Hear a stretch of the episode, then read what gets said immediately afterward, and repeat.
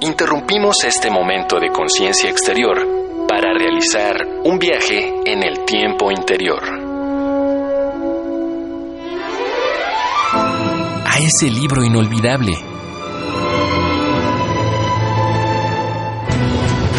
A los días en que paseabas por el campus.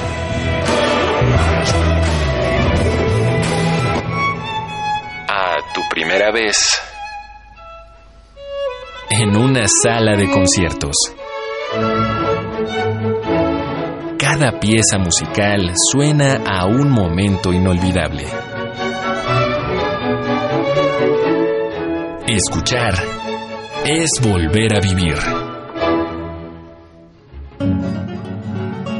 Radio UNAM presenta segunda temporada 2019 de la Orquesta Filarmónica de la UNAM desde la sala Nezahualcóyotl del Centro Cultural Universitario.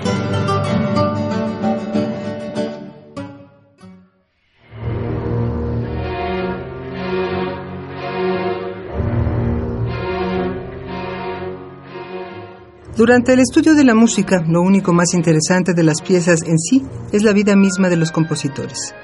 Cuando Peter Schaffer concibió este tipo de conflictos, la elección de Mozart y Salieri, aunque poderosa dramáticamente, en realidad no fue de lo más certera históricamente.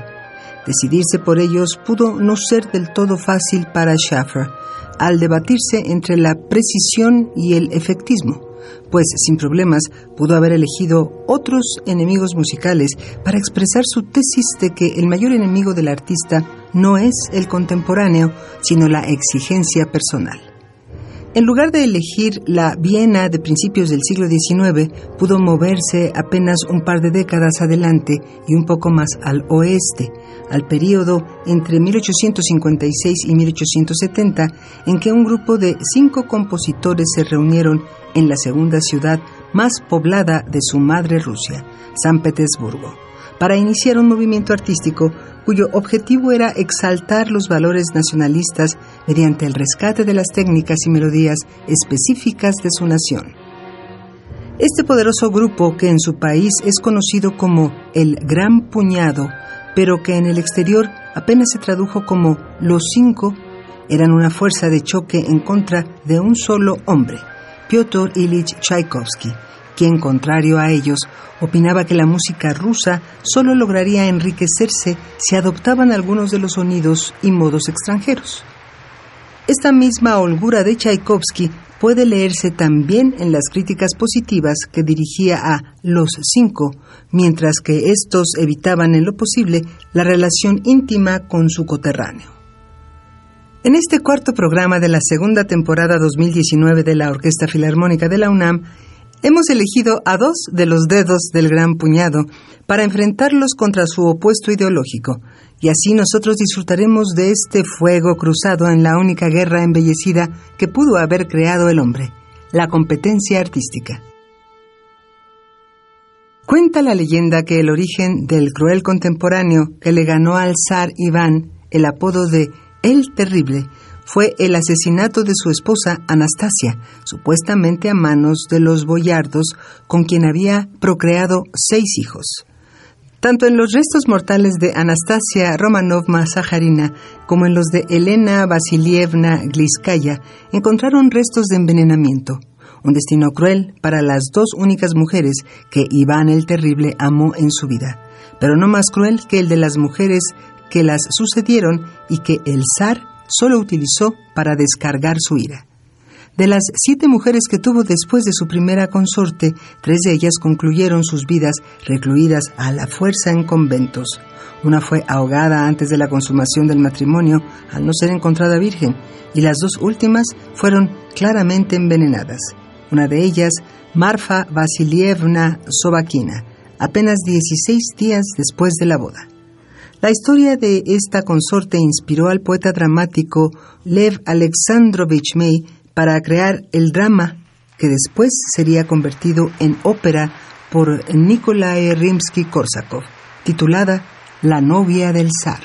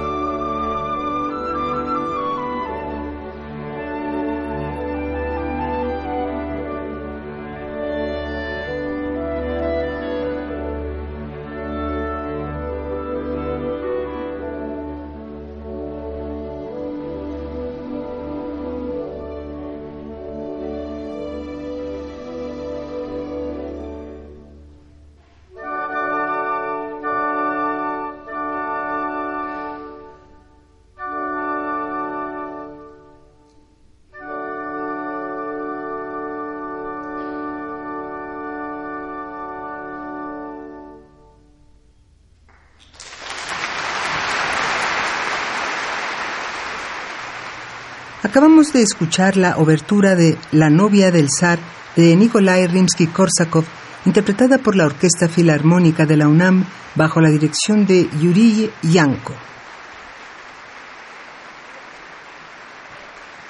La creación artística es un acto de amor, pues al igual que este, lo exige todo de uno. De ahí que la pasión amorosa y la artística vayan constantemente de la mano. En muchos casos se combinan en forma tormentosa, sublime y destructiva, pero en otros más son un equipo perfecto para la historia del arte. Es el caso del cariño que Tchaikovsky sentía por el joven violinista Yosef Kotek, alumno suyo del Conservatorio de Moscú, amor que fue correspondido al grado de que ambos pasaron una temporada en Suiza, en una propiedad que pertenecía a la gran amiga y mecenas del compositor Nadezhda von Meck. En ese lugar, el joven violinista llevó para su enamorado una gran colección de música para violín y piano, entre la que se encontraba la Sinfonía Española de Edouard Lalo. A la par del entusiasmo amoroso, Tchaikovsky sintió una admiración por la pieza de forma tan genuina que rompió su costumbre de no componer una pieza hasta haber terminado la anterior para empezar a escribir en medio de su gran sonata para piano el concierto para violín y orquesta en re mayor, opus 35.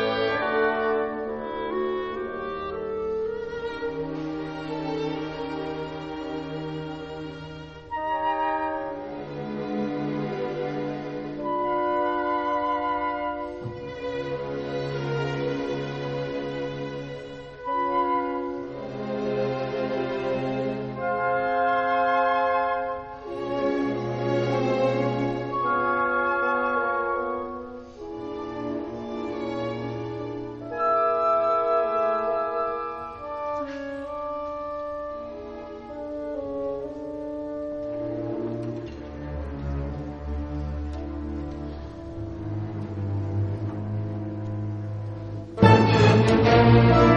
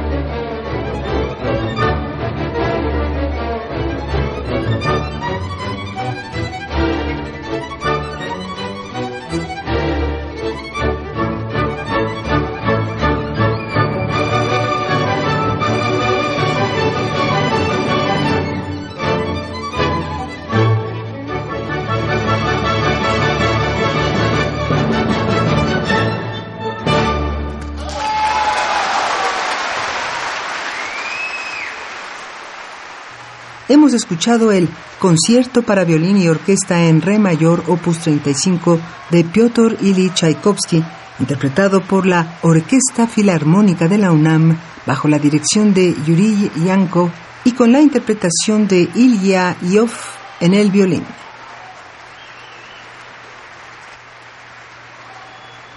En 1872, el químico ruso Alexander Prokofiev Borodin descubrió la reacción aldólica. Sin entrar en detalles de lo que esto significa, el científico vivió la mala coincidencia de que casi al mismo tiempo y de forma completamente independiente, el químico francés Charles Adolphe Wurtz hizo exactamente el mismo descubrimiento en otro punto del globo. Pero al químico ruso parece haberle afectado poco, pues Borodín es el ejemplo perfecto de la distancia que suele existir entre la profesión que se ejerce y la vocación que se tiene. Un año antes de su reacción aldólica, Borodín había concluido el primer movimiento de su segunda sinfonía en si menor, la cual concluiría en un lento proceso un par de años después. Del mismo modo que vivió la dicotomía de sus profesiones, los otros aspectos de su vida estaban partidos por la mitad. Era hijo de un príncipe georgiano, pero al ser concebido fuera del matrimonio fue registrado como el hijo de un siervo. Nunca pudo aspirar a la posición de su derecho de nacimiento, pero tuvo una educación privilegiada y al ser un compositor educado brevemente en casa, era menospreciado por los teatros y al mismo tiempo fue uno de los dedos que conformaba el gran puñado.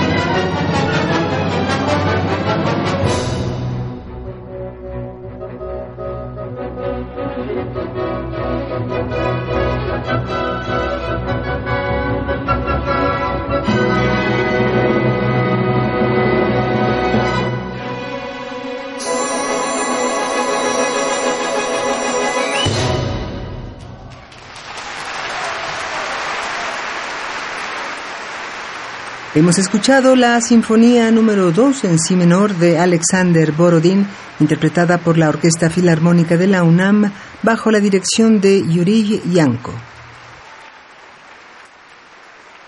Mucho se ha debatido sobre la pertinencia de los conflictos en el arte, que llegan a ser considerados desde desestimables hasta inevitables. En el pensamiento de Tales de Mileto, todos los aspectos de la naturaleza, incluida la humana, se encuentran en constante mutación, un cambio necesario que busca forzarse. Cuando este cambio no se propicia naturalmente, sus elementos entran en conflicto de forma casi instintiva para obligar a las partes a cambiar de posición, a transformarse. Es verdad que todo conflicto puede evitarse y no requiere necesariamente que se pierda el control, pero las diferencias ideológicas en el arte no solo son naturales, son también necesarias, pues lo verdaderamente reprobable sería que nos encontráramos todos pensando lo mismo. Si la única manera de mantener la independencia ideológica es ocasionalmente enfrentar nuestra escuela artística contra la de alguien más, probablemente estemos hablando de un mal que es absolutamente necesario. Te damos las gracias una vez más por habernos acompañado durante la transmisión de este concierto y esperamos que nos acompañes en el próximo cuando escuchemos el quinto programa de esta segunda temporada 2019 de la Orquesta Filarmónica de la UNAM. Estuvimos con ustedes en la grabación María José González, en el guion Mario Conde y la producción de Marco Lubián. La voz de Tesauribe se despide en nombre de todos. Tengan una excelente semana. Interrumpimos este momento de conciencia exterior para realizar un viaje en el tiempo interior. A ese libro inolvidable. A los días en que paseabas por el campus.